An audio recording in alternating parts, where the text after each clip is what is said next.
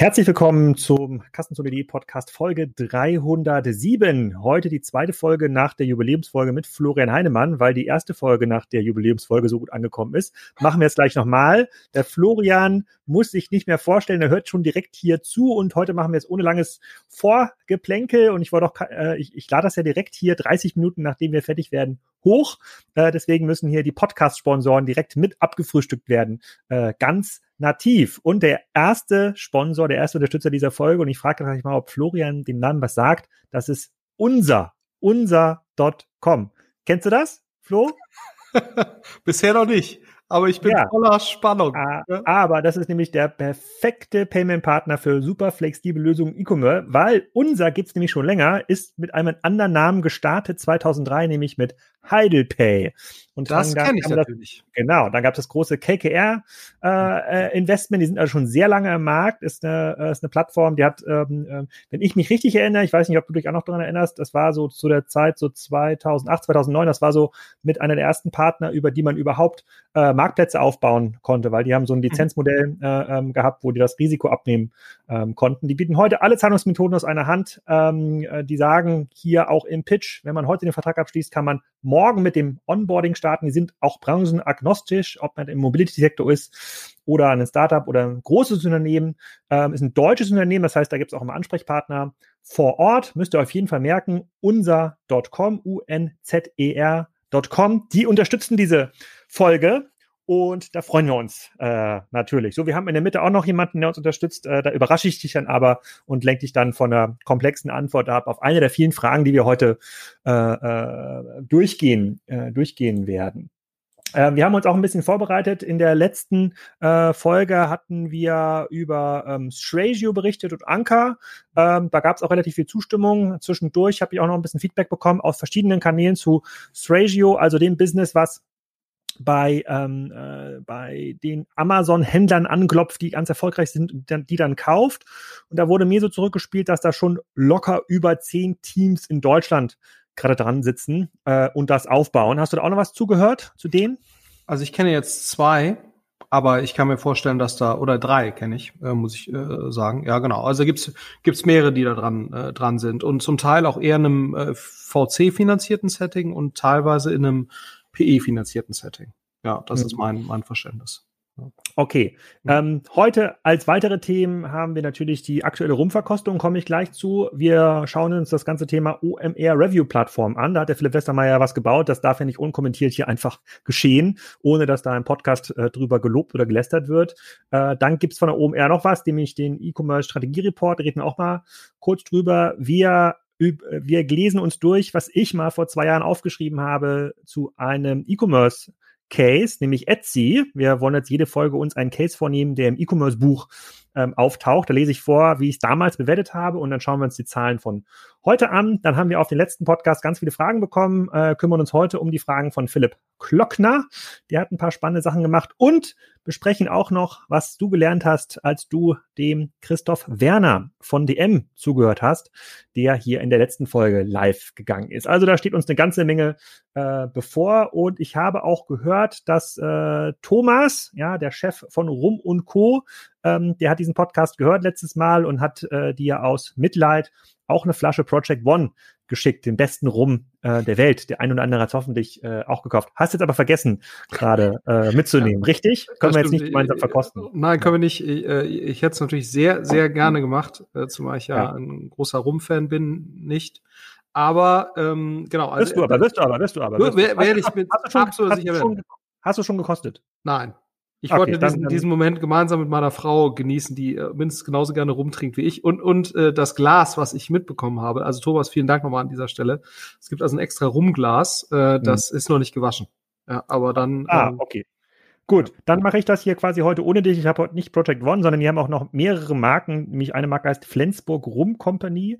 Auch super bewertet alles. Äh, da habe ich heute die Variante Barbados und äh, Jamaika. Ich halte das mal in die Kamera. Die bringt jetzt quasi allen Hörern nichts, aber dann kann sich der Florian das besser vorstellen. Siehst du das? Mhm. Schöne Flasche. Ne? Ja, so. Toll. so. Mhm. Und wie bei jedem Getränk, was irgendwie fast gelagert ist, kann man sagen, Farbe Bernstein. Ja, mhm. das funktioniert. Das funktioniert immer. Moment, warte mal. Hm. Ah, ein Traum. Ein Traum. So, damit komme ich auch durch die Corona-Krise. Fangen wir mal an. Äh, der Philipp Westermeier hat ja schon darüber geredet, ähm, dass er jetzt neben dem Eventgeschäft nochmal das zweite oder dritte Standbein aufbauen ähm, will und hat dazu das ganze Thema Review äh, fokussiert. Ähm, Review-Plattformen sind global schon sehr wichtig. Ähm, wir kennen die ganzen großen Analystenplattformen, Gartner und Forrester, aber da nebendran haben sich noch große Review-Plattformen ähm, platziert. G2 ist eine der größten, die es gibt. Trust Radius ist eine große Plattform mit vielen, vielen Millionen gefundet. Und jetzt sagt Philipp, was die können, können wir auch. Es gibt keine strukturierte Übersicht über Softwareanbieter, sei es Shop-Anbieter oder E-Commerce-Anbieter wie einen Spriker, sei es CRM-Systeme, sei es Marketing-Systeme.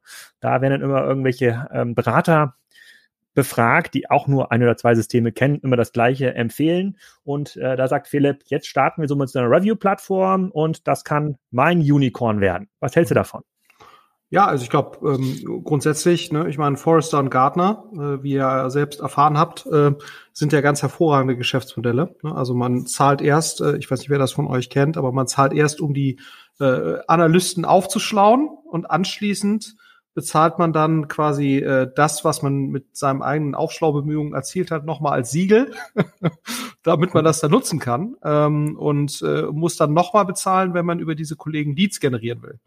So ja. und äh, und das ist natürlich schon sehr äh, grundsätzlich sehr schön und äh, und letztendlich ist ja nach meinem Verständnis der der Versuch von G2 und dann auch das, was Philipp gerne machen möchte, ähm, zu sagen, hm, man überlässt das halt nicht Analysten, sondern man setzt hier sozusagen auf die ein Stück weit auf Nutzer und auf die Crowd, ne, aber in diesem Fall natürlich äh, eher die educated Crowd, äh, weil das ja dann eben Nutzer von diesen entsprechenden Software-Systemen sein sollen und äh, grundsätzlich, ich meine, wir sehen es ja auch jetzt, äh, ist ja so ein bisschen das äh, Trusted Shops, Amazon Reviews, Trustpilot versus die Stiftung Warentest, ne? also wo man sagt, äh, äh, du hast einerseits sozusagen so eine äh, Institution, die das, die das macht, äh, und andererseits, wobei die Stiftung Warentest muss man äh, der zugute halten, nach meinem Verständnis gar kein Geld von irgendwem bekommt, also nicht äh, von, äh, zumindest nicht von den Unternehmen, die da getestet werden, was ja bei Forrester und ähm, und Gartner der Fall ist. Ne? Äh, also da hast du ja so ein bisschen so das Morningstar und Moody's Problem, wie du es mal hattest, sozusagen ähm, auch, äh, was ja mit ein, eins der der Themen ist, die die Finanzkrise ausgelöst haben, ne? Äh, wo du letztendlich Ratingagenturen dafür bezahlt hast, ein Rating auszustellen und das war dann eben auch relativ gut. Das ist wohl bei Forrester äh, und Gartner nicht ganz äh, so das Problem. Also die scheinen da unabhängiger zu agieren. Nichtsdestotrotz ist, glaube ich, der Ansatz, das crowd-gesourced ähm, ähm, äh, letztendlich zu erheben, äh, ist vermutlich deutlich skalierbarer. Und wenn man das schlau ähm, zusammen aggregiert, auch durchaus sehr aussagekräftig. Ähm, und, und ich meine, das, wie gesagt, das kennen wir von Amazon und, und die These ist eben, äh, dass das auch äh, bei komplexeren Produkten durchaus funktionieren kann. Und G2 äh, zeigt ja, äh, dass das auch äh, valide zu sein scheint und, und äh, die Möglichkeiten damit natürlich Geld zu verdienen äh, von G2-Seite oder jetzt eben auch von, von OMR-Seite äh, sind ja ähnlich viel gefächert, wie das bei Forrester und Gartner der Fall ist. Ne? So, also insofern wäre meine Vermutung, wenn man es schafft, dort entsprechende Reach äh, eben äh, zu bekommen. Und, und ich sag mal, wenn OMR eins gut kann, glaube ich, dann muss man ja sagen, dann ist das äh, Reach und Aufmerksamkeit generieren.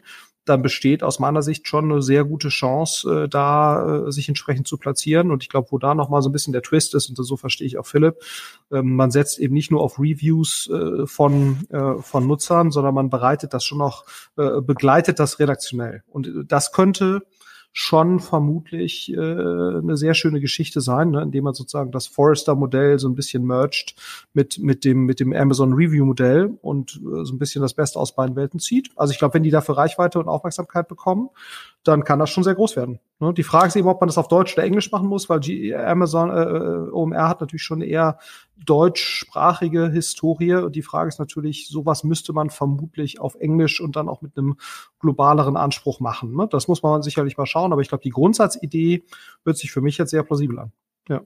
Ja, also mit dem Deutsch-Englisch bin ich mir nicht sicher, weil natürlich GQ und auch Trust Radius ja diese englischen Reviews schon haben und auch den mhm. englischsprachigen Markt bedienen und gerade hier im Dach-Umfeld, das sind ja auch äh, sozusagen, werden ja auch einige Softwareumsätze gemacht, sicherlich nur ein Zehntel von dem, was in den USA gemacht wird für die einzelnen Kategorien, aber es wird auch schon eine ganze Menge gemacht. Da sind diese Vergleichsplattformen sehr, sehr schwach und du hast das vorhin schon gesagt, man muss jetzt nicht für Siegel zahlen bei Forrester oder bei IDC oder bei Gartner, aber man zahlt für die Reprint-Rights. Und mhm. diejenigen, die sich jetzt irgendwo mal den Magic Quadrant runtergeladen haben von einem der Vendoren, die dort gerankt wurden, ähm, dafür zahlt der Vendor für dieses Recht, dass man dort Content bereitstellt, zwischen 20 und 50.000 äh, Dollar im Jahr, also schon eine ganze Menge äh, Geld. Dazu kommen natürlich noch die Lizenzkosten, um überhaupt mit den Analysten regelmäßig sprechen zu können. Und das ähm, Absurde an dem System ist, ähm, ja, man kann darüber Leads generieren, aber diese Leads zahlen auch nochmal Geld an Gartner und Forrester. Die wissen ja gar nicht, dass sie Leads sind, sondern die fragen dort an, äh, wenn angenommen, du wärst jetzt der, äh, der Analyst dort für das Thema E-Commerce oder Online-Marketing, ähm, dann äh, rufen die dich an und für dieses Recht, dich anrufen zu können, zahlt so eine klassische Firma wie so ein Bayersdorf oder, äh, oder, oder einen, einen Fnac oder einen Carrefour äh, pro Mitarbeiter auch mal zwischen 40 und 100.000 Dollar. Also es wird von vielen Seiten ähm, Geld verdient, ähm, aber es hängt natürlich sehr stark an den vielen Analysten, die auch so ein Hoheitswissen haben äh, und das ist jetzt nicht so krass skalierbar wie ähm, eine Plattform. Wir gucken uns das natürlich ganz genau an. Wir haben jetzt ja auch schon sehr viel Wissen angesammelt über die Bedienung ähm, der großen Plattform und ich glaube, dass da auf jeden Fall eine Nische ist, die bedient werden kann, weil ähm, ich ja selber sehr, sehr viele Software-Auswahlprojekte mitbegleitet habe und permanent auch Anfragen bekommen zum Thema, Alex, was wäre denn für uns ein gutes CRM? Ähm, von Mittelständlern, von großen Unternehmen und da scheint es ohnehin eine, eine Marktlücke zu geben oder eine Bedarfslücke. Es gibt keine CRM-Systeme oder für den, für den klassischen Mittelstand. Da bin ich ganz gespannt, was der Marco Börries ähm, erzählt bei der Spriker Excite mit ähm, n4.com. Mhm. Ähm, die betrachten sich ja auch als äh, äh, ähm, CRM. Und äh, ich glaube, es macht Sinn für alle, die im Softwarebereich aktiv sind, mal auf die Review-Plattform zu schauen. Die sind jetzt gerade live gegangen, die sammeln jetzt gerade Reviews ähm, ein, werden dann sicherlich irgendwann anfangen, das auch redaktionell aufzubereiten und Reports äh, daraus zu äh, generieren. Ich bin mir nicht sicher, ob man mit dem deutschsprachigen Fokus ein Unicorn schaffen kann, aber ich glaube, es ist durchaus möglich, dort auch neunstellige Bewertungen zu äh, erreichen. Wahrscheinlich schneller und effizienter, als man das gerade mit einem Konferenzformat erreichen kann. Deswegen ähm, Hut ab. Da hat, glaube ich, Philipp den richtigen Riecher äh, ähm, ähm, gehabt und das muss man jetzt mal ein bisschen verfolgen und auch in den nächsten ein bis zwei Jahre ähm, sich anschauen. Wenn er irgendwann noch auf die Idee kommt, das zu vertikalisieren, so wie das ein Forrester und Gartner gemacht haben, dann steckt da, glaube ich, richtig Musik drin äh, in dem Geschäft. Aber das ist, da ist ein langer Atem notwendig und das geht deutlich über die Bereitstellung von Formularen hinaus, äh, bei der man Abfragen zu Softwareeigenschaften äh, macht. Ähm, apropos Formulare, das ist ja ein anderes ähm, Geschäft von Philipp, diese Guides, ähm, mhm. die erstellen ja Reports und verkaufen äh, die dann und ähm, die haben jetzt gerade einen Report gemacht, ähm, Strategy Guide to E-Commerce, dein Einstieg ins digitale Geschäft. Ich weiß nicht, hast du da schon eine Version von bekommen? Ähm, hast du ja noch nicht? Mal, genau, also äh, über 100 Seiten Praxis, mhm. Wissen und ich durfte auch ähm, teilnehmen. Ähm, ist wirklich ein ziemlich cooler Report geworden, ist halt tatsächlich sehr, sehr praxisorientiert. Also mhm. äh, für diejenigen, die jetzt nicht Zeit haben, das E-Commerce-Buch zu lesen mit den 400 Seiten, äh, für die ist, glaube ich, so ein Report nochmal deutlich äh, konkreter. Und ich habe hier auch einen Rabattcode, den stelle ich auch nochmal in die, in die Show Notes ein. Und wir verlosen auch gleich nochmal zwei, äh, äh, zwei, äh, äh, zwei Reports. Ich habe noch keinen Mechanismus für die Verlosung mir, äh, mir überlegt. Vielleicht, äh, was könnte denn was Gutes sein?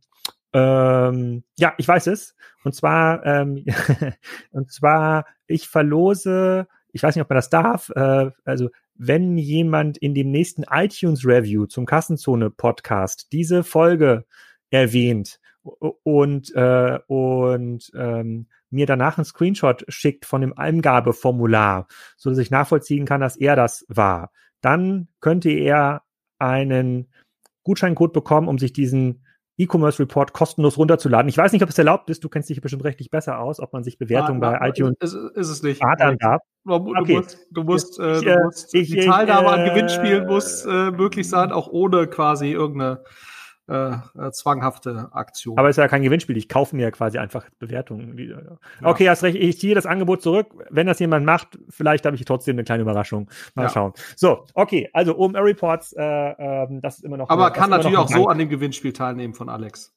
Absolut. Einfach, an dem man sich einfach so meldet. Und hat auch die gleichen äh, Gewinnchancen. Alex. Richtig, so, so ist es richtig. Also ihr könnt mir auch eine E-Mail schreiben, äh, wo ihr sagt, ich hätte gerne diesen, äh, dieses, äh, diesen Report Code, also diesen Coupon-Code, der muss nicht mit dem Review drin kommen, diese E-Mail, also mit, äh, mit dem Screenshot äh, von dem iTunes Review, das ist gar nicht notwendig. Das verändert nicht eure Chancen bei der Auslosung. Du meinst, so ist es richtig, Florian. So, so ist es korrekt. Ich ja, würde mich absolut. trotzdem freuen, wenn so ein Screenshot dabei wäre. Ja. So, und, äh, und ähm, äh, jetzt, wo wir so beim ganzen Thema Wissen sind, ich habe nämlich beim Doppelgänger-Podcast, unser großer Vorbild-Podcast für unser Format hier, äh, habe hab ich gehört, der, der Klöckner, der erzählt auch ganz viel und gibt viel Wissen preis auf eurer Project A Knowledge Konferenz. Kannst du mal zwei, drei Worte dazu erzählen, was ihr da macht? Ja, also am 30.10. Äh, findet das statt, also acht Tage nach der Striker Excite, wenn man sich dann wieder äh, ein bisschen erholt hat äh, von der mhm. geballten Wissensladung zum Thema E-Commerce, veranstalten wir äh, ähm, eine virtuelle Konferenz natürlich zum Thema ähm, mhm. operatives Wissen. Ähm, mhm. Von Praktikern für Praktiker wird insgesamt gut 60 Vorträge gegeben aus den Bereichen IT, Marketing, CRM, BI, Produkt, ähm, also wirklich eine ganze äh, Themen, breite Themenpalette ähm, und äh, wird auch äh, kostenlos sein. Ähm, äh, und ähm, insofern wird eigentlich den ganzen Tag laufen. Ab neun oder zehn Uhr geht's los ähm, auf der Run the World Plattform eigentlich auch ein ganz cooles Networking-Tool, äh, was, was sozusagen damit äh, verbunden ist. Und ähm, ja, also wer teilnehmen möchte, der kann sich einfach bei uns auf der Project A-Seite registrieren. Da findet man sehr prominent den Link zur Packon und dort bitte dann den äh, Code Kassenzone eingeben. Dann kriegt ihr auf jeden Fall ein Ticket, äh, weil wir äh, selektieren dort etwas ähm, um, um letztendlich eine gute Crowd äh, zusammenzustellen. Aber wir wissen natürlich, dass der Klassenzone-Hörer an sich überdurchschnittlich äh, begabt, und über überdurchschnittliches Einkommen verfügt. Deswegen lassen wir die alle zu. Also bitte den Code Kassenzone ja. eingeben. Bei ja, so kommt ihr an dem tätowierten Heinemann online vorbei. Habt ihr den Glöckner dafür Geld gezahlt? Der hat das ja so krass abgefeiert, diese Konferenz. Meint, das ist das beste Konferenzformat ever. Er hat noch nie so, so viel Wissen operativ serviert bekommen, äh, wie auf dieser Konferenz. er, war, er, war äh, schon mehr, er war schon mehrfach anwesend und kann es deswegen auch bezeugen. Also bisher war das ja physisch äh, und er hat auch was erzählt äh, hm. das letzte Mal, aber er war eben auch anwesend und war offenbar sehr angetan. Nee, also hm. haben wir gar nichts dafür gezahlt, sondern ja.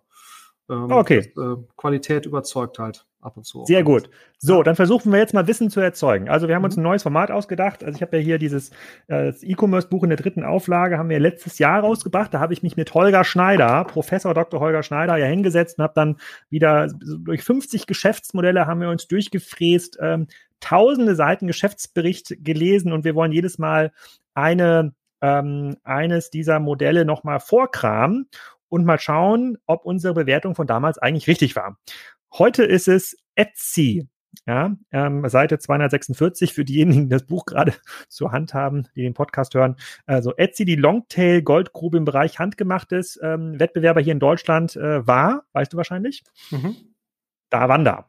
Da Wanda. So, genau. Mhm. genau. Das war das, das war das deutsche Etsy. Ähm, mittlerweile ein, ich glaube, ein Teil von Etsy geworden. Das ist auch mein Verständnis, ja. Mhm. Unfreiwillig, aber ist ein Teil von Etsy geworden. Ähm, und ich, ich, ich sage mal kurz, was ich hier damals geschrieben habe. Etsy ist ein Marktplatz, der weltweit Käufer und Verkäufer von handgefertigten und Vintage-Produkten, Kunst und Künstlerbedarf zusammenbringt. Dabei liegt ein spezieller Fokus darauf, dass Hobbykünstler und Kleinunternehmer den bequemen Absatzkanal nutzen und eine Marke aufbauen können. Die meisten der Produkte werden vom Verkäufer persönlich handgefertigt und können so in vielen Fällen auch personalisiert werden. So. Und dann geht es noch ein bisschen weiter in der Beschreibung. Dann machen wir noch Handelspositionierung, so ein Business Model Canvas. Und jetzt, äh, äh, damals hatten die, also Umsatz weltweit 2018 war 604 Millionen US-Dollar, also der Sales-Umsatz knapp 1000 Mitarbeiter. So, was war unsere Bewertung für das Geschäftsmodell damals? Was meinst du? Positiv, äh, negativ, Medium? Waren nee, wir begeistert?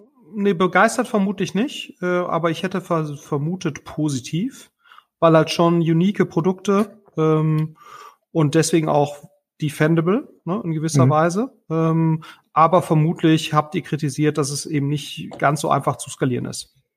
Mhm. Bewertung und Perspektive aus Sicht der Autoren. Wenn wir danach gefragt werden, welche Geschäftsmodelle uns besonders bekannt sind, die nicht von Amazon betroffen sind, dann ist Etsy ein Name, der uns besonders oft einfällt. Ein Marktplatz, der selbstgemachten Produkten die richtige Bühne bietet, das ist innovativ genug und das ist nichts, was Amazon gut kann. Die letzten beiden Jahre hat Etsy allerdings versucht, dieses Geschäftsmodell in neue Richtungen zu entwickeln, wegen dem Börsengang in Anführungsstrichen, und hat dafür den Kern seiner Community etwas aufgeben müssen. Leider haben sich die neuen strategischen Optionen bisher nicht bewährt und wurden zum großen Teil auch wieder eingestellt, während gleichzeitig neue Plattformen und Technologien die alten Kunden Etsys umgarnen.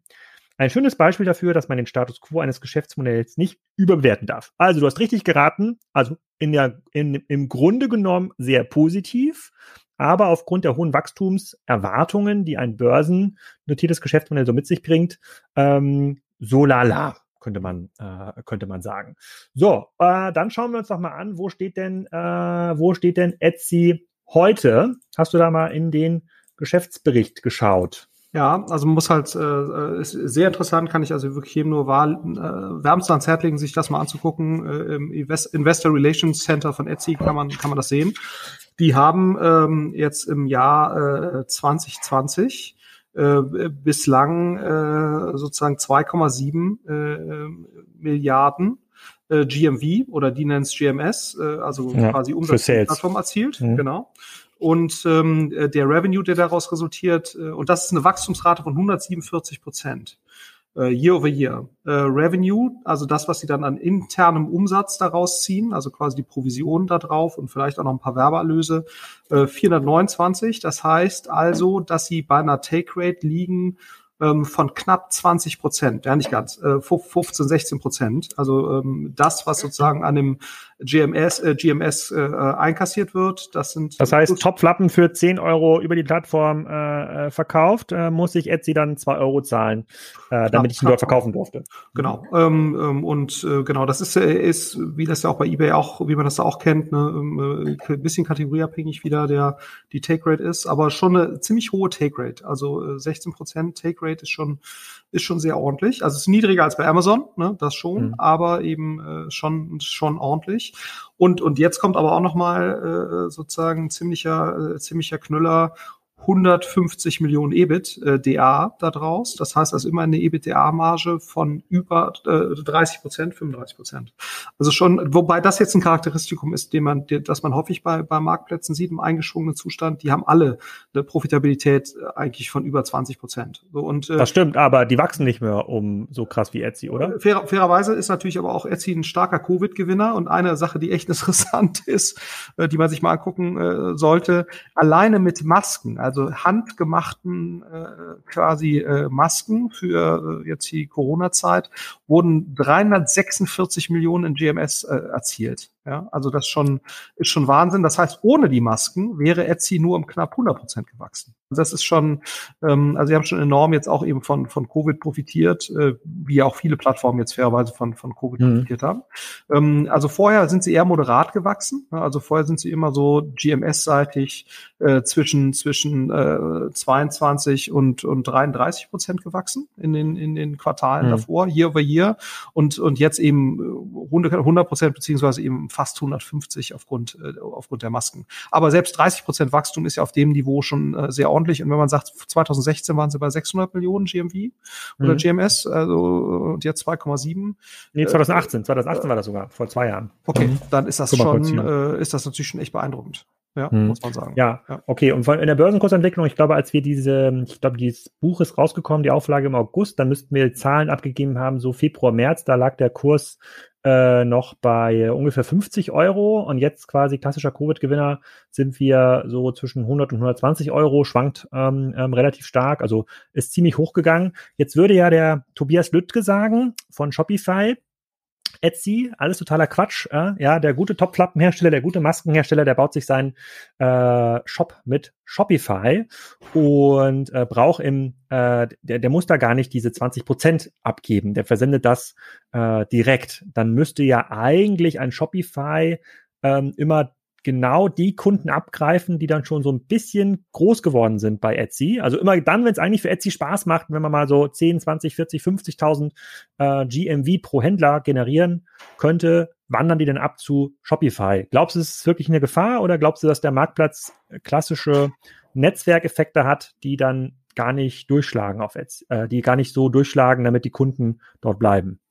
Ja, also ich, ich meine, Marktplätze sind ja schon, das gilt ja nicht nur, das gilt ja nicht nur für Etsy, sondern es gilt ja auch für äh, sozusagen die chinesischen Marktplätze, es gilt für Amazon, ähm, äh, sind ja schon wesentliche Gewinner im E-Commerce. Ne?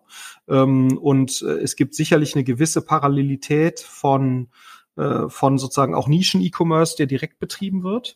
Ähm, aber ich glaube, gerade für so ein Thema, was wir jetzt hier haben, ne, also äh, quasi selbst gebastelte Dinge, die ja wirklich alle unique sind, dafür jetzt Werbung zu machen und, und äh, sozusagen Aufmerksamkeit zu generieren, unabhängig, ist schon nicht so einfach, wäre meine These, weil das eigentlich, danach wird ja nicht gesucht nach diesen Dingen. Ne? Also äh, vielleicht wird nach der Kategorie gesucht, aber dann mit einer selbstgebastelten, äh, selbstgebastelten Produkten gegen sozusagen Markenprodukte in den jeweiligen Kategorien anzutreten, halte ich für relativ schwierig.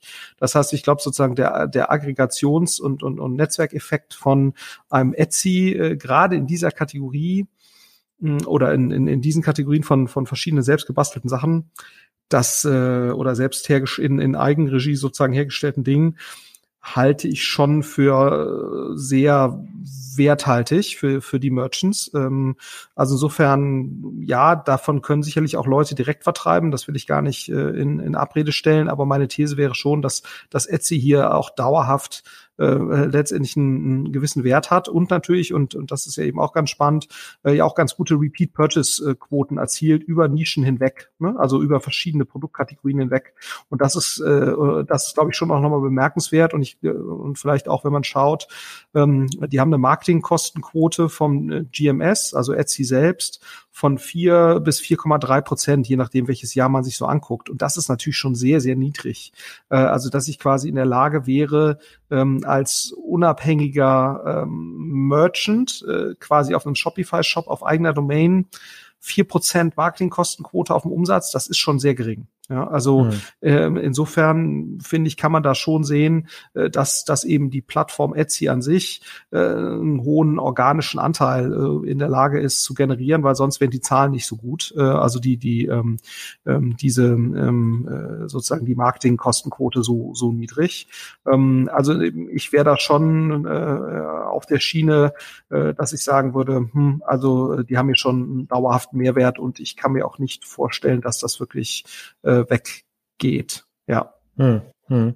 Ja, die unterscheiden jetzt was sozusagen zwischen so einem Innenumsatz und den und dem GMV. Mhm. So, also dieser GM, dieser dieses oder GMS, dieser Gross Merchandise, äh, Gross Merchant Sales, der äh, liegt lag ja 2019 bei fünf Milliarden. Da werden sie ja dieses Jahr nochmal deutlich drüber äh, kommen und sozusagen der interne Umsatz lag dann irgendwie bei einer äh, Milliarde. Wenn man sozusagen ihrem eigenen Pressemitteilung da glaubt, dann sagen sie, ohne Masken äh, sind sie net, net sogar 100 Prozent äh, gewachsen. An der Börse ist das Unternehmen jetzt bewertet mit ähm, 17 Milliarden, was ja bei einem Unternehmen, was so stark wächst, ja, also jetzt ist es 17-fach auf den Innenumsatz äh, äh, gerade mal äh, sozusagen das drei bis vierfache aus der, sozusagen aus dem GMV. Da scheint ja, äh, das scheint ja eigentlich äh, deutlich, äh, ist das scheint ja unterbewertet zu sein, wenn man diese unfassbare Bewertung gerade sieht, die in vielen anderen Businesses gerade äh, ähm, erzielt werden. Und es ist profitabel, ja, hochprofitabel. Mhm. Dabei kannst du das irgendwie erklären? Ja gut, ich glaube schon, dass das eben äh, gesehen wird, dass hier ein relativ starker Einmaleffekt eben erzeugt wurde und dass äh, man vermutlich schon davon ausgehen kann, die haben ja auch gute gute Repeat Purchase Quoten. Ne? Ähm, äh, ich meine, die haben jetzt immerhin äh, auch die die haben, sind auch hier over hier 51 Prozent nach oben gegangen. Ähm, äh, und die haben immerhin vier Millionen Personen, die sechs plus Purchases äh, machen äh, pro pro Jahr. Ähm, also das ist schon, ist schon ordentlich, ähm, aber die Vermutung ist vermutlich äh, der, der Analysten, dass, dass sie sagen, okay, in der Post-Covid-Zeit ähm, haben die sicherlich ein neues Niveau und ein neues Plateau erreicht, auch mit den, mit den Nutzern, die sie dann haben, aber dann wird sich das vermutlich wieder auf einer Growth, äh, äh Growth Rate von irgendwie 30, 25, 30, maximal 33 Prozent irgendwie einpendeln. Und das äh, erklärt sich dann vermutlich damit, äh, dass dann, dass sie vielleicht doch nicht ganz so äh, aggressiv jetzt sind von der Bewertung. Ja, also die, hm. ich glaube, die grundsätzlichen Themen, die ihr damals ja identifiziert habt, auch, äh, es ist natürlich mit solchen Produkten, die jetzt keine Marke per se sind und dementsprechend auch kein, keine Pull-Nachfrage sozusagen erzeugen, nicht ganz so einfach, äh, wahnsinnig schnell jetzt zu, äh, zu wachsen.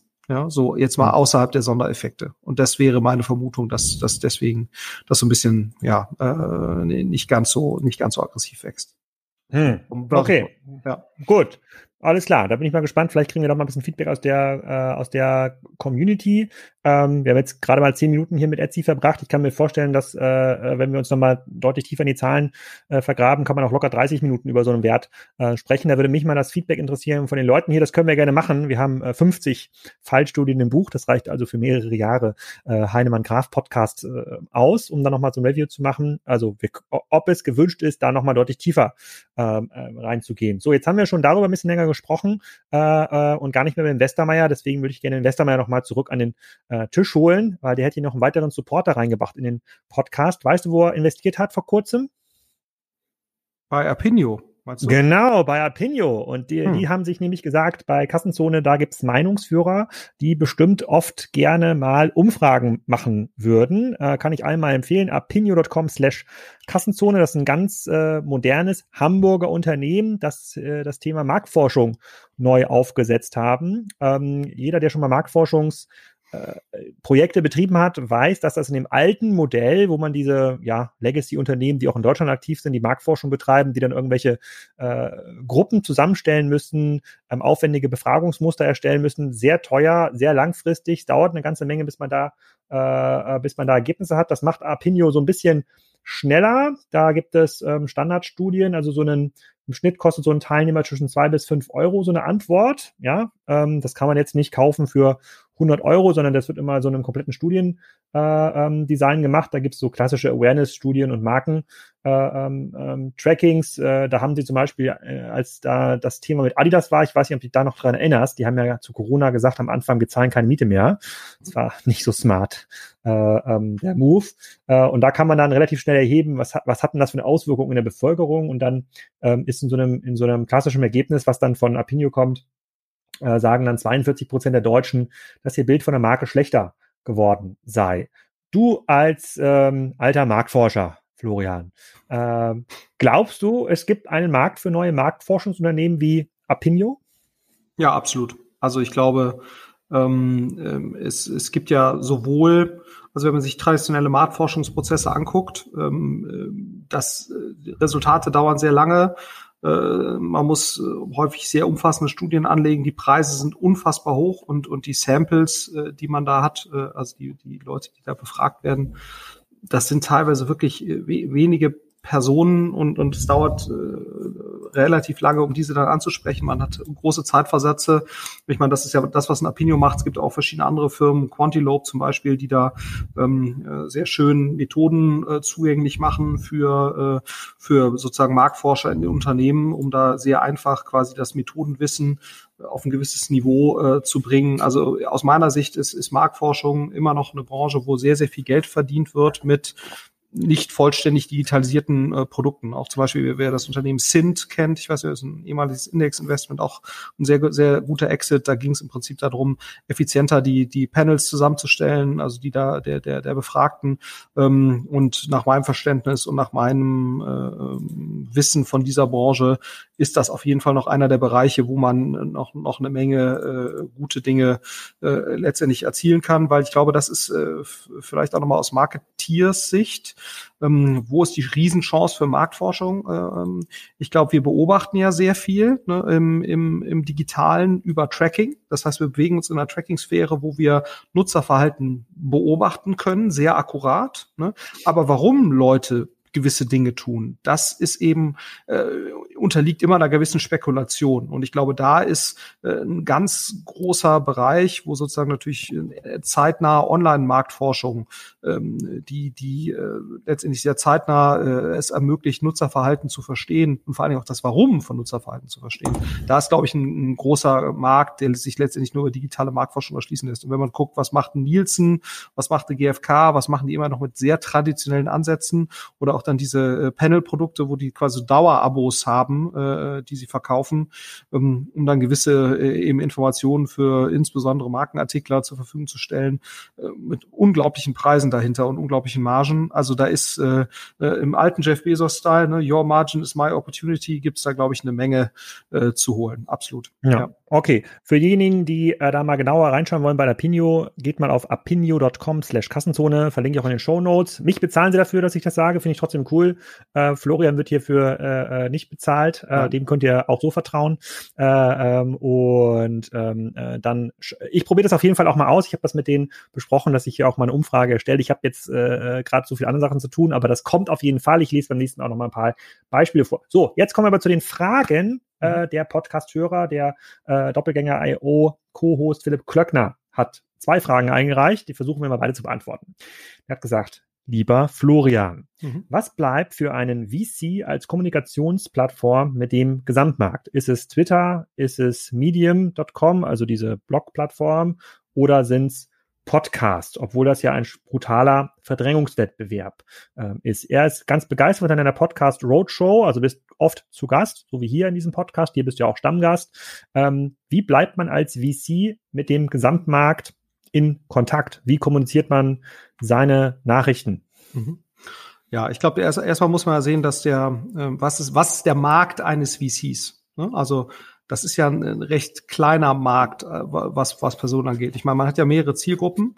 Äh, die eine Zielgruppe des VCs äh, sind ja sozusagen potenzielle Gründer oder Unternehmer, die, die gegründet haben und die halt auf der Suche sind nach Geld. Das ist ja sozusagen der Hauptadressat des VCs. Ne? Und, und der andere Kunde sozusagen, den wir haben oder für den wir Leistung erbringen, ist der Anleger von Geld, der eben im VC-Bereich in, in investiert. Ne? So und, ähm, und beide müssen wir irgendwo überzeugen. Mm, und äh, dann kann man natürlich noch sagen, für, für so eine Firma wie Project A äh, ist es sicherlich auch noch der Recruiting-Markt von, von potenziellen Mitarbeitern, weil wir eben äh, ja nicht nur äh, quasi jetzt Geld geben, sondern eben auch versuchen, für unsere Portfoliounternehmen verschiedene andere hm, Mehrwerte zu schaffen. Und eine davon ist eben Recruiting. Und deswegen sind wir recht aktiv oder machen wir relativ viele auch eben äh, um, um Kandidaten für Project A, aber letztendlich natürlich im Wesentlichen auch für das Portfolio äh, zu begeistern. Das sind unsere drei Märkte.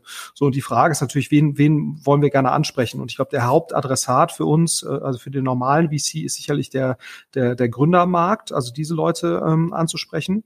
Und, ähm, und da ist, ist mein Gefühl schon äh, quasi, dass äh, ähm, Podcasts ein sehr, sehr gutes Medium sind, äh, um, um die Leute anzusprechen.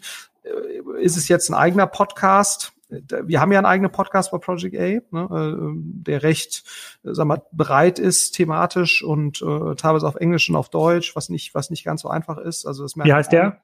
Äh, der ist der Project A Podcast. Also okay, man, gut. Man, ja, okay, aber es ist, es ist sehr Markt, es ist nah an der Marke, finde ich. Find ich, find ich absolut. Ja, und, ja, und er okay. umfasst äh, letztendlich eben ein relativ breites Spektrum an Themen. Ähm, und wir merken aber schon, obwohl wir da wirklich alle zwei Wochen was machen, ähm, und die Inhalte, glaube ich, auch gut sind, dadurch, dass sie recht divers sind und mehrsprachig. Es ist nicht so mhm. einfach, dort ähm, äh, Mehrwert äh, zu generieren, Reichweite zu generieren. Und, und ich lese mal ein paar, ich lese mal ein paar Titel vor. Also mhm. letzter Beitrag, The Science of Scaling, dann Understanding App Ecosystems through Data, mhm. dann Sales for Grown-ups, What it takes to succeed with your prospects. Ähm, ja, ist schon breit, das stimmt. Mhm. Ja, Stimmt. aber alles äh, relativ, also die Dinge an sich sind schon relativ tief und wir versuchen im Prinzip unser operatives Wissen darzustellen und Portfolio-Companies darzustellen. Ne? So, hm. ähm, aber ich glaube, äh, wenn äh, du siehst ja eben an sowas wie Andreessen Horowitz, die wahrscheinlich den den meistgehörten VC-Podcast haben neben dem 20 äh, Minute VC.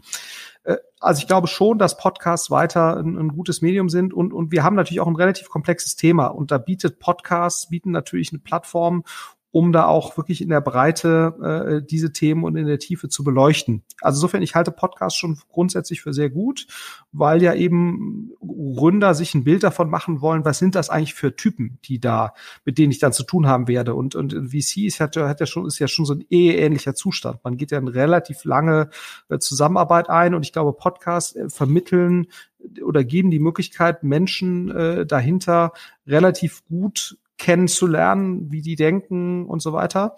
Insofern glaube ich, ist das ein sehr, sehr guter Weg. Ähm, also ich würde weiterhin auf Podcast setzen ob das jetzt der eigene Podcast sein muss, das ist wie gesagt relativ schwierig. Andreessen Horowitz hat das geschafft. Die meisten anderen VC-Podcasts, die jetzt von VCs selbst kommen, haben jetzt keine so durchschlagende Reichweite, aber wir merken schon, dass die, die Gründer, mit denen wir dann letztendlich sprechen, davon haben schon einige eine Reihe von Podcasts von uns gehört, um sich da ein Bild zu machen. Äh, die Podcast-Aktivitäten, die wir jetzt sonst so machen, also ich jetzt bei irgendwelchen anderen ähm, Podcast, jetzt wie bei dir oder bei Digital Kompakt oder auch bei OMR, haben wir schon den Eindruck, dass das, dass das was bringt. Ähm, um jetzt die Kollegen anzusprechen oder LPs anzusprechen, gerade im angloamerikanischen Bereich, ist sicherlich Medium schon ein Thema, was, was, was relevant ist. Ähm, ähm, aber das ist natürlich schon. Wobei das ja kein, das ist ja kein Kanal, das ist ja im Grunde genommen nur eine Host, äh, könntest auch WordPress.com. Ja, das ist schon un, un, ein gewisser Unterschied, weil natürlich schon so, du sozusagen auch innerhalb von Medium wieder eine gewisse Community hast, die dann auch sozusagen Dinge vorgeschlagen bekommt und so. Also das hm. ist, ist, ist, ah, okay. ist, ist schon nochmal ein Unterschied zu jetzt, ich veröffentliche was auf WordPress. Ähm, ähm, aber es ist natürlich, also sozusagen, sag ich jetzt mal, die amerikanischen intellektuellen VCs, äh, die äußern sich schon sehr regelmäßig auf WordPress. Ähm, äh, und es gibt natürlich auch die Möglichkeit, eher längere Texte, durchdachtere Texte zu machen. Ähm, also viele von denen nutzen das. Äh, und deswegen gibt es da eben dann auch eine entsprechende Community rund um diese Themen, gerade äh, gerade im angloamerikanischen Bereich. Ähm, äh, und dann natürlich äh, LinkedIn. Ne, das ist, äh, ist, ist natürlich auch für VCs ähm, äh, ein relevanter Kanal. Also mein Gefühl ist, dass gerade wenn wir Nachrichten kommunizieren wollen, ohne jetzt da in die Tiefe zu gehen, ist LinkedIn vermutlich für uns der adäquateste Kanal. Ja, also LinkedIn nehmen schon sehr, sehr viele Leute wahr. Äh, man hat natürlich nur ein begrenztes, äh, letztendlich eine begrenzte Möglichkeit, dort Informationen zu übermitteln, aber um Nachrichten zu übermitteln, ist das wahrscheinlich der beste Kanal. Um wirklich sich darzustellen in der Tiefe, äh, halte ich Podcasts eigentlich weiterhin für das probate Mittel, gerade wenn man eben es schafft, in Drittreichweiten reinzukommen. Ja. Hm. Ja, LinkedIn probiere ich ja selber gerade eine Menge aus, kann jeder verfolgen, der mich bei, mich bei LinkedIn sieht. Dieser Podcast wird auch zuerst angekündigt bei LinkedIn, wenn ich ihn gleich vermarkte, nachdem wir hochgeladen haben. Ich glaube, äh, wenn ich an eurer Stelle sitzen würde, würde ich wahrscheinlich schauen, dass ich eine erfolgreiche Gründerin zur Partnerin befördern kann und äh, dir ein eigenes PR-Team an die Seite stelle, denn die, das nichts anderes macht, als äh, ähm, äh, sozusagen mit der Story, ähm, diese Frau verteilt Millionen, äh, alle relevanten Gründerthemen abzudecken, Mainstream und, und gezielt in LinkedIn. Ich glaube, das hätte in der deutschsprachigen, aber auch wahrscheinlich in der europäischsprachigen äh, VC-Szene noch ausreichend äh, Potenzial, um großes Echo zu erzeugen. Für einen neuen VC halte ich das für ganz, ganz schwierig. Du bist ja schon Promi, du hast ja schon, bist ja seit zehn Jahren dabei, du wirst dir überall gerne genommen als, ähm, als Gast. Ich glaube, für heute macht es Sinn, quasi das über dich zu skalieren mhm. für äh, Project A, aber ich glaube, ein smarter Move wäre, eine erfolgreiche Frau mhm. zur Partnerin zu befördern völlig äh, macht macht sehr viel Sinn. Ne? Hat ja auch Cherry jüngst gemacht mit Sophia Benz zum Beispiel. Das ist äh, ein Move, der in, in die so eigentlich einzuordnen ist. Ähm, also die ist auch äh, ja wirklich sehr gut und sehr renommiert, aber das äh, ist eben auch vor dem Hintergrund, glaube ich, sehr sinnvoll. Man muss, glaube ich, so ein bisschen aufpassen. Hm wenn man das zu stark skalieren will, dass man eben ein gewisses Substanzniveau nicht unterschreitet, weil man eben schon merkt, dass immer andere Leute, die da jetzt sehr viel unterwegs sind, auf LinkedIn, gerade wenn es so ein, so ein Stück zu Boulevardesk wird, sage ich jetzt mal, dann, dann hat das natürlich zum Teil auch äh, gegenteilige Effekte, äh, auch bei, bei Gründern und auch dann zum Teil ja. bei Investoren.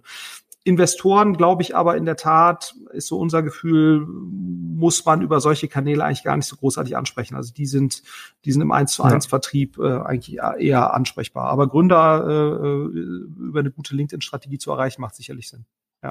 Ah, ich sehe auch gerade schon, ich bin ja gerade auf Sophia Benz äh, LinkedIn-Profil, da kann man noch eine ganze Menge machen. Da wird das nicht richtig gehebelt. Aber das, das wollen wir Sherry jetzt nicht verraten. Vielleicht hören jetzt nicht mit. Da können wir die Strategie noch für ja. euch behalten. Was aber direkt zur zweiten Frage äh, führt von, äh, von, von Philipp Klöckner. Ähm, also wir halten fest, Podcast als Gast macht noch total Sinn. Mhm. Ähm, äh, LinkedIn wird vielleicht stärker. Ähm, zweite Frage, du hast ja, du hörst ja auch den Doppelgänger-Podcast und da haben sie ja darüber philosophiert, dass die Top VCs eigentlich in ein paar Jahren, er hat jetzt mal vier bis sechs Jahre gesagt, im PI-Business sein müssten. Ja, weil dann der, äh, weil sozusagen, weil der Fremdkapitalhebel dort viel, viel attraktiver äh, ist und man das eben doch nicht mehr mit den ganzen wilden jungen Gründer zu tun hat, äh, bei dem man ja schon einen gewissen Erziehungsauftrag auch wahrnehmen muss. Das ist ja im Private Equity Business eben nicht mehr der Fall. Ganz andere Hebel. Ähm, ihr gehört mit zu den ersten großen VCs in Deutschland. Ihr seid jetzt schon relativ lange dabei. Ähm, nach meiner Rechnung müsstet ihr jetzt ungefähr acht Jahre alt sein. Ich weiß aber nicht genau. Vielleicht seid ja, ihr schon 2012. Älter. Nee, genau. genau. richtig. Äh, und ähm, äh, dann müsstet ihr jetzt in den nächsten drei, vier Jahren eigentlich dieses PI-Fenster passen. Also vielleicht könnte der Fonds vier oder fünf, was immer ansteht, könnte eigentlich ein PI-Fonds sein. Was hältst mhm. du davon von der These?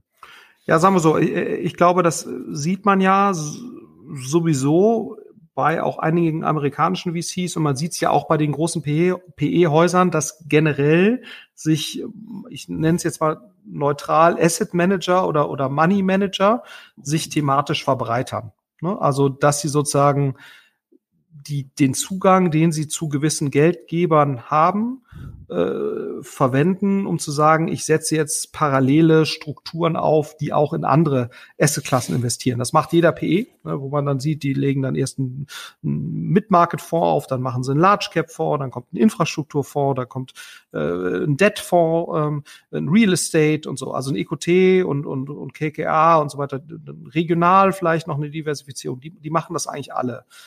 VCs machen das bislang nicht so stark. Also in den USA sieht man das schon bei einigen, ne, dass sozusagen jetzt neben einem Early Stage Fonds da vielleicht noch ein Growth Fund aufgelegt wird oder auch eine regionale äh, Diversifizierung. Also Sequoia gibt's auch in Indien, glaube ich, in Indien oder zumindest in China. Äh, Excel gibt's auch in Indien, äh, die dann also quasi äh, der Excel London war ja letztendlich auch schon eine regionale Diversifizierung äh, des des äh, US äh, Excel Büros. Das sind ja Dinge, die sowieso gute Money Manager immer schon getan haben. Vielleicht VCs weniger als als die PEs insofern, und, und man muss natürlich schon fairerweise sagen, ähm, je mehr, also eine der Kerngrößen äh, für den Erfolg von Asset Managern ist natürlich sozusagen das, was man an, an Assets under Management hat. Ne?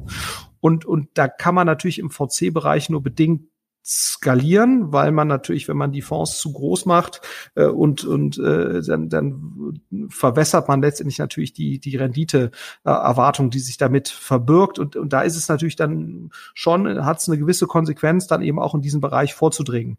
Aber das ist kein so einfacher Schritt, muss man natürlich fairerweise sagen, weil ein wesentlicher, äh, ein wesentliches Thema ist dabei natürlich sozusagen die Kompetenz, dann auch diese Deals äh, zu identifizieren, abzuschließen und so weiter. Und das ist schon fundamental anders als VC-Deals. Ein weiteres Thema, was fundamental anders ist, ist eben das Thema Debt-Finanzierung, ne? also das, was, was Philipp ja auch beschreibt. Dafür braucht man natürlich auch eine gewisse Credibility bei Banken und so weiter. Das heißt, eigentlich müsste man als VC dann auch etablierte Personen holen, holen aus diesem PE-Bereich, die die Glaubwürdigkeit haben, um, um sowas im PE-Bereich durchzuführen. Und das Gehaltsgefüge, und das ist vielleicht mal ganz interessant, das Gehaltsgefüge im PE-Bereich und im VC-Bereich ist halt nicht miteinander vergleichbar. Ne? Also das, das PE-Gehalt. Aber das, das, ich, hoffe, ich hoffe doch, dass das positiv in deine Richtung ausschlägt, nein, Florian. Nein, nein, also das Was? ist, äh, das ist. Äh, Aber die, du musst auch viel mehr arbeiten, dann müsstest du doch mehr Geld bekommen. Ja, man kann ja auch sagen, dass äh, ähm, VC sozusagen nicht unbedingt äh, so aus reiner, wenn es einem nur ums Geld verdienen ginge.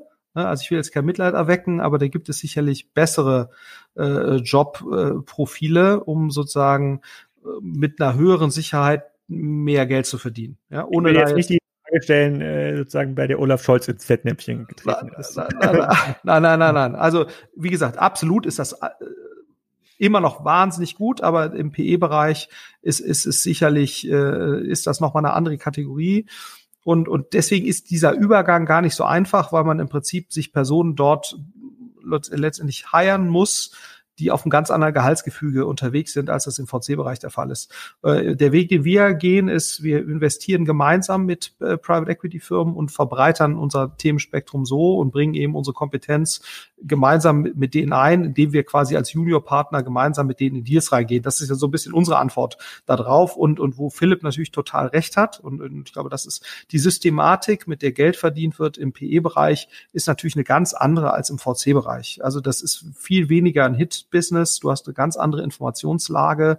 Du kannst mehr Geld äh, letztendlich äh, sinnvoll deployen äh, mit einer ganz anderen Sicherheit. Die Ausfallraten sind da viel geringer äh, und, und letztendlich sind die PE Multiples auf Fondsebene vergleichbar mit äh, VC eher besser und, und, und sozusagen die Streuung äh, ist eine ganz andere, ähm, als das im VC-Bereich der Fall ist. So und, und äh, das hat ja auch dazu geführt, äh, dass natürlich sozusagen in, in den letzten zwei Jahrzehnten der PE-Bereich wahnsinnig äh, geboomt ist an, an Mitteln, die da reingeflossen sind. Jetzt muss man mal gucken, auch da sind die Bewertungs eben äh, äh, äh, ist der Bewertungsspielraum ähm, letztendlich oder die Bewertungsspektren sind schon deutlich nach oben gegangen. Äh, auch da muss man jetzt riskantere Sachen machen. Insofern muss man mal gucken, wie sich das in fünf bis zehn Jahren auf die ähm, auf die Rendite auswirkt. Ähm, ähm, aber grundsätzlich eine Verbreiterung der VC-Aktivitäten in Richtung PE macht natürlich auch vor dem Hintergrund schon Sinn, weil man, weil natürlich auch immer mehr PE-Themen äh, tech-lastig sind, ne? weil natürlich die PEs auch vor ein paar Jahren erkannt haben, äh, was sind die Sektoren, wo noch ein strukturelles Wachstum oder systematisches Wachstum da ist. Und da ist natürlich der Tech-Bereich, äh, ist halt einer der Bereiche, wenn nicht sogar der Bereich, äh, der den höchsten, äh, das höchste zugrunde liegende äh, Wachstum hatte. Und, und natürlich ist es leichter, mit Rückenwind Geld zu verdienen, als, als jetzt in, einem, in, einem, in einem Bereich, wo, wo es vielleicht nicht ganz so nach oben geht. Und deswegen dringen natürlich VC, äh, PEs dort ein, häufig mit noch nicht so einer ausgeprägten Tech-Kompetenz, die vielleicht beim VC vorhanden ist. Also insofern, es gibt schon, es gibt schon eine gewisse Logik dahinter. Es ist aber in der, in der praktischen Umsetzung eben nicht ganz so trivial. Aber du sagst ja, es gibt quasi mehrere äh, makroökonomische Effekte. Du sagst quasi sozusagen globale Trends. Es gibt halt sehr viel Geld. Sozusagen die PEs müssen aufgrund fehlender äh, Hebelpotenziale in ihren klassischen Businesses, da reden wir gleich auch über eins, mhm. äh, ähm, ähm, sowieso digitalisieren. Digitalisierung findet immer im Tech-Bereich statt. Das heißt, die orientieren so Richtung VC. So und auf der anderen Seite äh, seht ihr ja ähnliche Potenziale bei äh, klassischen Businesses. Ihr seid ja, habt ja auch so ein paar ähm, hybride Investmentformate mit PEs zusammen. Mhm gestaltet, dass es so, dass man sogar ohne diesen Plan auszuformulieren durchaus äh, die, die These formulieren kann, dass ihr in drei, vier, fünf Jahren ähm, schon nicht den Hauptteil eurer Zeit, aber schon einen signifikanten eurer Teil eurer Zeit äh, damit verbringt, eher PE-artige Aufgaben zu erfüllen, äh, ähm, ähm, entweder zusammen mit anderen PEs oder aber weil die äh, Portfoliofirmen so groß geworden sind. Da fallen mir so ein oder zwei eine aus dem Fonds 1. Ähm, die da, die da quasi diese Aufgaben auch wahrnehmen könnten in den nächsten Jahren.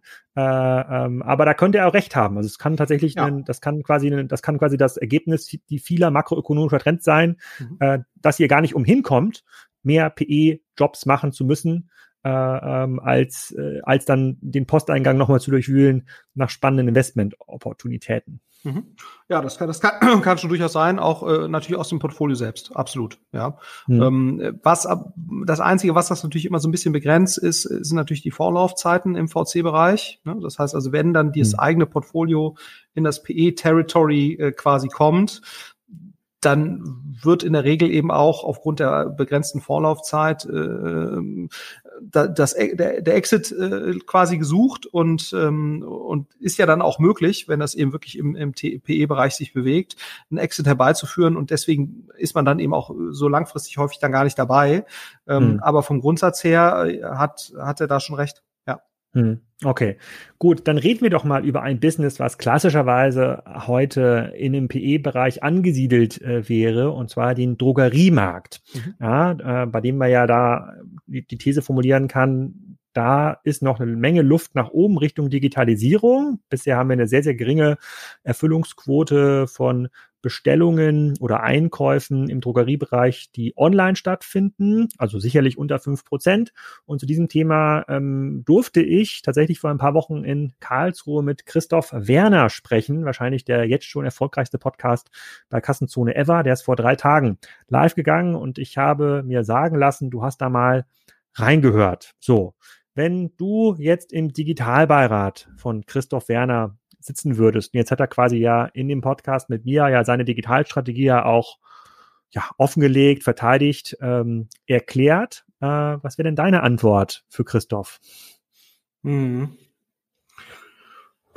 Ja, also es ist natürlich immer, äh, also erstmal vielleicht vorneweg, ich bin DM-Kunde, ne, sowohl äh, äh, stationär, aber primär online, äh, weil ich ja. eben ähm, ja jetzt online Click und Collect. ja, ist ja, das, ist, das ist ja der Haupt, das ist ja quasi dein Haupt-Online-Kanal. Nein, nicht Click und okay. Collect. Oh, mhm. man muss aber sagen, ich bin trotzdem ab und zu auch stationär, weil, äh, wie du ja weißt, äh, direkt gegenüber vom Project A Office ist ein DM, auch ein wirklich schön, schön gestalteter DM, also in 100 Metern Hä? Project Wo denn? A Office. Ja, in der Invalidenstraße? Ja, in der Invalidenstraße, in Blickrichtung, ja. wenn du unser Büro verlässt. Ah, denn da war ich noch nie, aber du hast ja vielleicht am Anfang des Podcasts auch gemerkt, dass ich äh, mich da, was das angeht, nicht gut vorbereitet hatte, aber ich. ja, also ich, da, da, da ist ein DM. Also das, das muss man jetzt auch sagen, da muss man ja. auch dich kritisieren.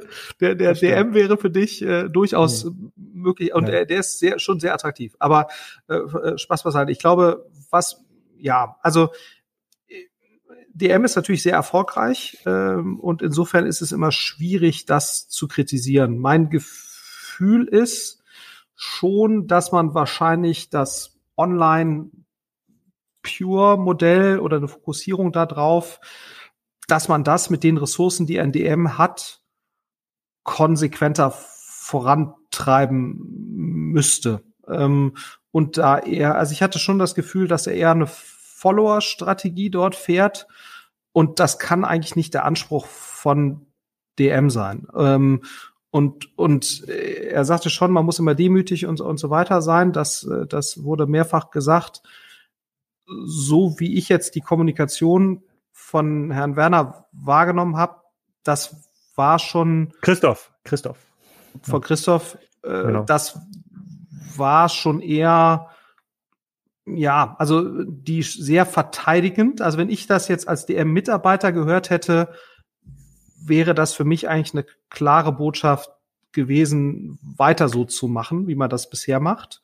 Äh, und eher sozusagen die Themen, diese Offenheit, die ja propagiert wird, habe ich jetzt nicht ganz so wahrgenommen in der Art der Kommunikation, um das, um das mal so auszudrücken. Das kann richtig sein. Ich will das gar nicht äh, bewerten, aber mein Gefühl ist, wenn da jetzt jemand käme, der das wirklich sehr konsequent macht, wie eine About You oder wie ein Zalando, ähm, ne, dann müsste man da sicherlich anders agieren. Oder wenn, äh, mm. wenn jetzt Picknick sozusagen auf Drogeriesortimente umstellt, noch stärker oder sich darauf einstellt, dann wird das sicherlich, kann man da, glaube ich, so nicht weitermachen. Und ich glaube, das ist, ist, ist, ist schade, weil ich glaube, er hätte jetzt eben die Möglichkeit mit den Ressourcen, die sie haben, mit den Sortimenten, die sie haben, könnte man, glaube ich, viel konsequenter den Online-First-Drogeriemarkt aufbauen, äh, der vielleicht nicht sofort profitabel ist, ähm, aber der, der eben äh, innerhalb von fünf, sechs Jahren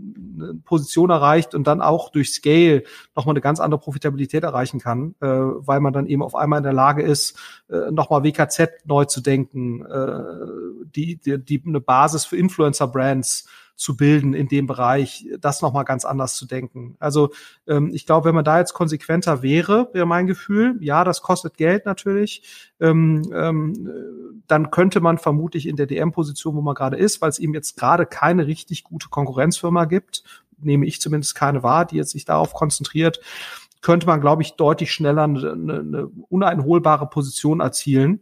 Ähm, und vom Gefühl her könnte DM sich das leisten. Und, und, und ich glaube auch sozusagen das Argument, was dann ähm, kommt, teilweise gegen Picknick, eine Dritt Drittfinanzierungsfähigkeit oder eine, man braucht dann weiterhin Fremdkapi äh, Fremd, äh, äh, fremde Investorengelder. Ja, und das als negativ darzustellen, also das Ne? Und ja, man kann dann Beispiele suchen, wo das vielleicht negativ ist und Gabor Steingart heranziehen als Kompetenz für den Bereich Delivery Hero.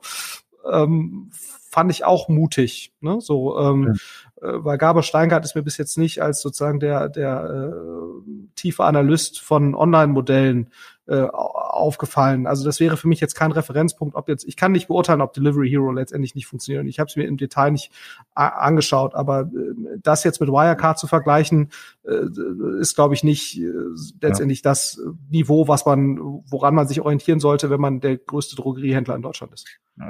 Ich, ich glaube, Cabo Steingart darf für gar nichts hergehalten werden. Das ist ein kompetenzloser Populist, äh, aber das funktioniert natürlich für so ein klassisches Medium ähm, auch. Aber äh, ich glaube, er ist sehr äh, kompetenzbehaftet im Bereich äh, Reichweitengewinnung.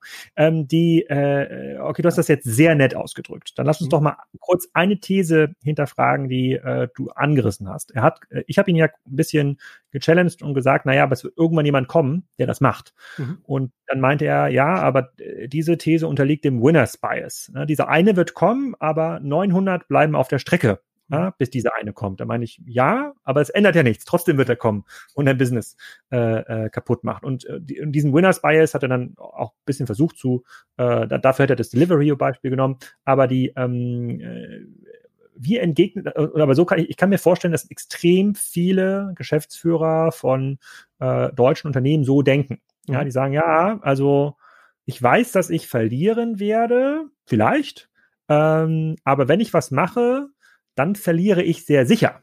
Ja, weil ich ja nicht unbedingt derjenige bin, der übrig bleibt. Wie entgegnest du denn diesem Argument? Mhm. Weil das ist ja rational erstmal nachvollziehbar. Das mhm.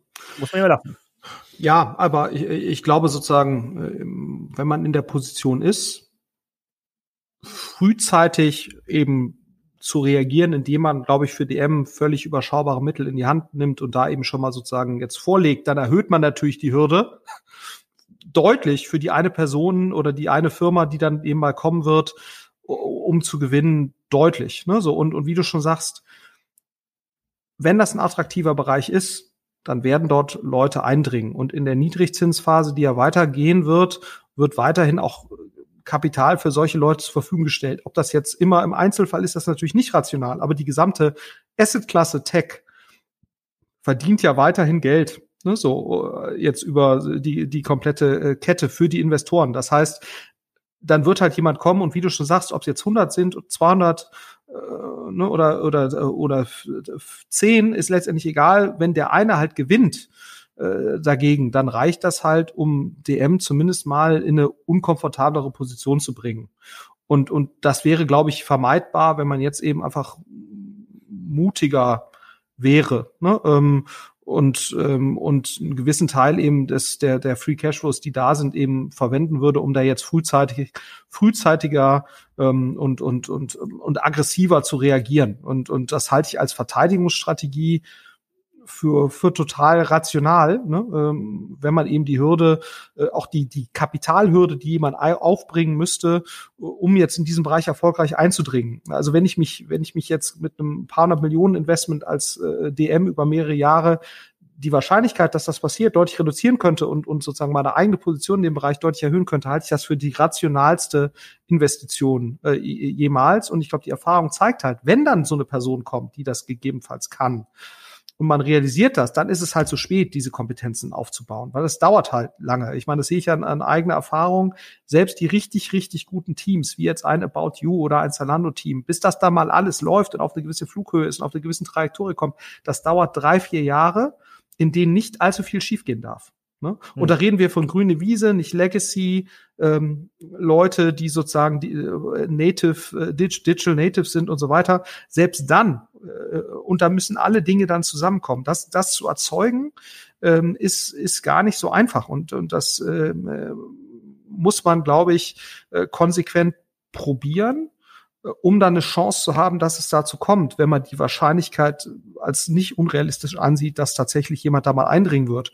Und, und ich, wie gesagt, bei, bei Lebensmittellieferung hat auch jeder gesagt, das funktioniert so nicht, weil man äh, die, die, die Kosten des Shippings, das rechnet sich alles nicht bei Lebensmitteln und die Marge ist zu gering. So, und dann kam Picknick. Ne, so und ähm, äh, und hat halt mit einem anderen Lieferkonzept gezeigt, dass es funktioniert. Jetzt äh, und auch im Bereich Lebensmittellieferung äh, jetzt von, von Essen gibt es jetzt die Firma Volt. Ne, ich weiß nicht, wer die wahrnimmt, also mit W, die auch nochmal ein anderes Lieferkonzept wohl verfolgt, was, was bessere Unit Economics aufweist als das, was man bisher so von, von Deliveroo und so weiter äh, wahrgenommen hat, was dann sich wieder besser rechnet. Und, und äh, ich bin mir sicher, ich weiß nicht wie, aber ich bin mir sicher, dass die Wahrscheinlichkeit ist nicht so gering, dass das eben auch in dem Bereich äh, der Fall sein wird. Ähm, und, ähm, und da wäre ich einfach, würde ich wahrscheinlich, wenn ich in der Position wäre, würde ich da anders agieren. Schon mal auf den Tisch hauen als äh, Digitalbeirat. Also du sagst ja zwei gute Punkte oder zwei gute Punkte fallen mir ein. Also der erste, den du gerade gesagt hast, ist ja, er kann die Einstiegshürde für die Gewinner erhöhen. Macht, es mhm. macht ja total viel Sinn. Also er kann den Kapitalbedarf massiv erhöhen hat ähm, und selektiert dann im Grunde genommen Marktteilnehmer aus. Ja, dann gibt's einfach weniger, die angreifen und damit, damit sinkt ja die Chance äh, äh der Gewinner oder potenziellen Gewinner.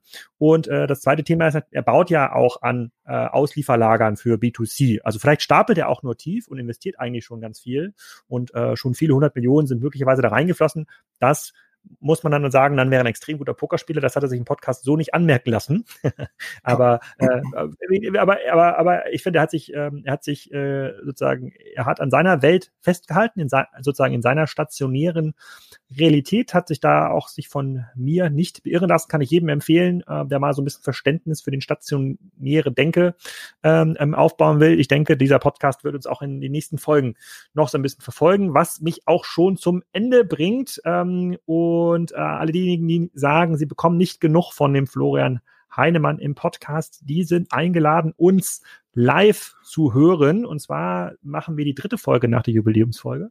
Äh, machen wir live bei der K5 im K5 TV. Ja, äh, es war schon immer mein Traum, äh, so ein Live-Format zu machen. Vielleicht könnte ich dann endlich das Titanium Messerset äh, mal verkaufen oder kaufen oder irgendwas anderes, was man sonst im Teleshopping äh, macht. Also Live K5 TV um äh, 10 am 27.10. in ungefähr drei Wochen. Da nehmen wir Folge 3 auf.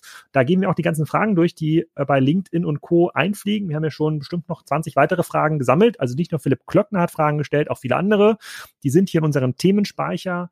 Die gehen wir dann äh, Nichts da durch. geht verloren, ne? Alex Systemspeicher. Genau. Geht verloren und äh, bis dahin müsst ihr noch zwei, drei andere Podcasts ertragen hier im Kassenzone-Channel. Der nächste ist Andreas Schobert, mein äh, äh, der CTO von meinem Lieblingsbaumarkt Baumarkt Hornbach. Der spricht hier in ein paar Tagen im Podcast. Ist eine super Folge geworden. Und dann haben wir mal wieder so eine Nischenfolge. Helmut Hagner, CEO von Freier Leben, einem kleinen Möbel- und Modehändler aus der Oberpfalz, da erzählt, wie er sich in der Digitalisierung schlägt. Eigentlich ganz coole Folgen. Ich habe wieder eine Menge gelernt hier mit dir, äh, äh, Florian. Ich verlinke die ganzen Events, die wir genannt haben, die Spriker Excite, äh, die Packon, äh, OMR Review, ist alles in den Show Notes. Ich hoffe, euch hat's wieder gefallen. Ich hoffe, dir hat's auch wieder gefallen, Florian, und bedanke mich für deine Zeit. Ja, hat Spaß gemacht bis äh, dann äh, äh, beim Live-Shopping. Äh, ja. Alex Graf als Judith Williams. Ich bin sehr gespannt. Ja.